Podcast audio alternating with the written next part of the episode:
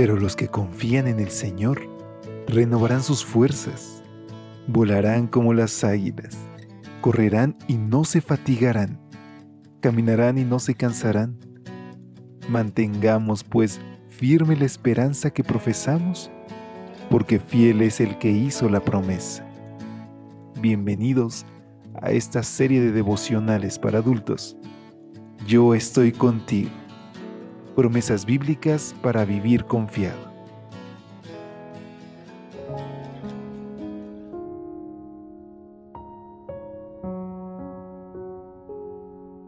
Hola, ¿qué tal? Muy buen día.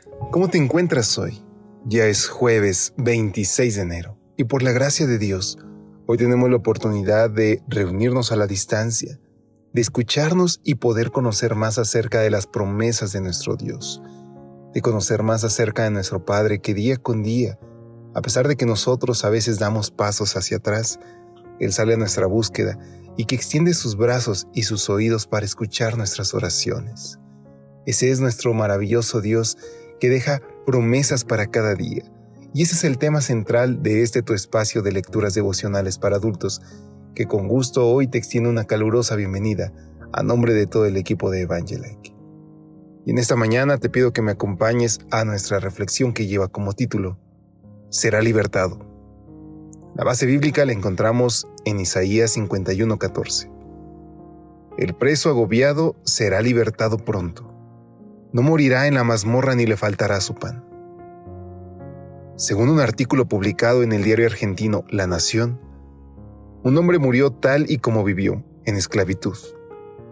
Dicho artículo hace referencia a un hombre que vivió hace nada más y nada menos que 1500 años.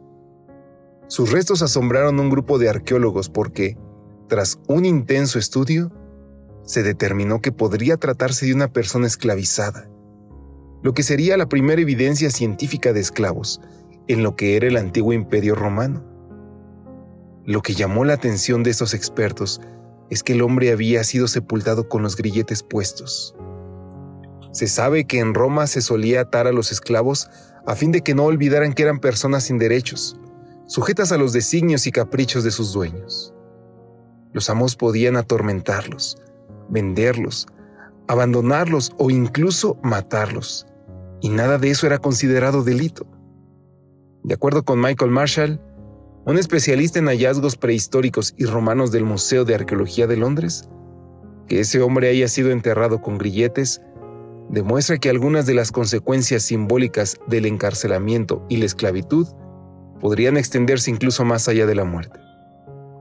Hablando de la obra de Cristo, el libro de Hebreos declara, así que, por cuanto los hijos participaron de carne y sangre, él también participó de lo mismo para destruir por medio de la muerte al que tenía el imperio de la muerte, esto es, al diablo, y librar a todos los que por el temor de la muerte estaban durante toda la vida sujetos a servidumbre.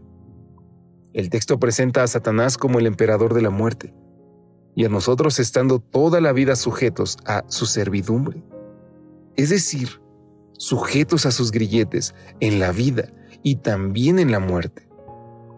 Sin embargo, la buena noticia es que Cristo nos libró de esa esclavitud destruyendo al que tenía el imperio de la muerte. Jesús rompió para siempre las cadenas con las que el enemigo nos había mantenido oprimidos y esclavizados.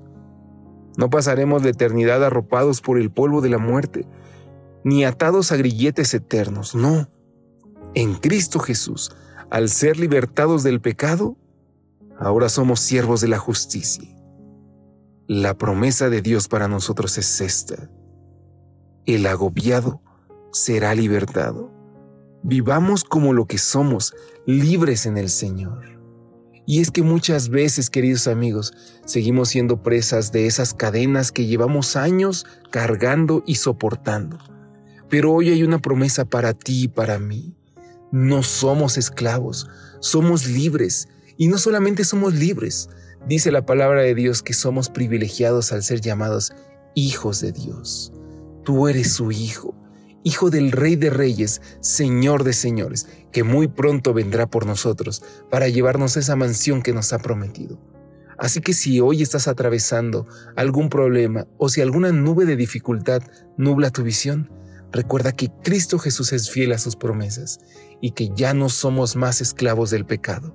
No dejes que Satanás te siga mintiendo y señalándote tu culpa, porque si confesamos nuestros pecados, Él es fiel y justo para perdonarlos. Te invito a que nos despidamos con esta oración. Señor, gracias por liberarme. Gracias Señor porque en tu Hijo Jesús encontramos una libertad plena. Ayúdame a gozarla, a compartirla y a mostrar agradecimiento por ese acto. En el nombre de Jesús. Amén. Dios te bendiga. Hasta pronto. Gracias por acompañarnos. Te esperamos mañana. Te recordamos que nos encontramos en redes sociales. Estamos en Facebook, Twitter e Instagram como Ministerio Evangelite. Y también puedes visitar nuestro sitio web www.evangelite.com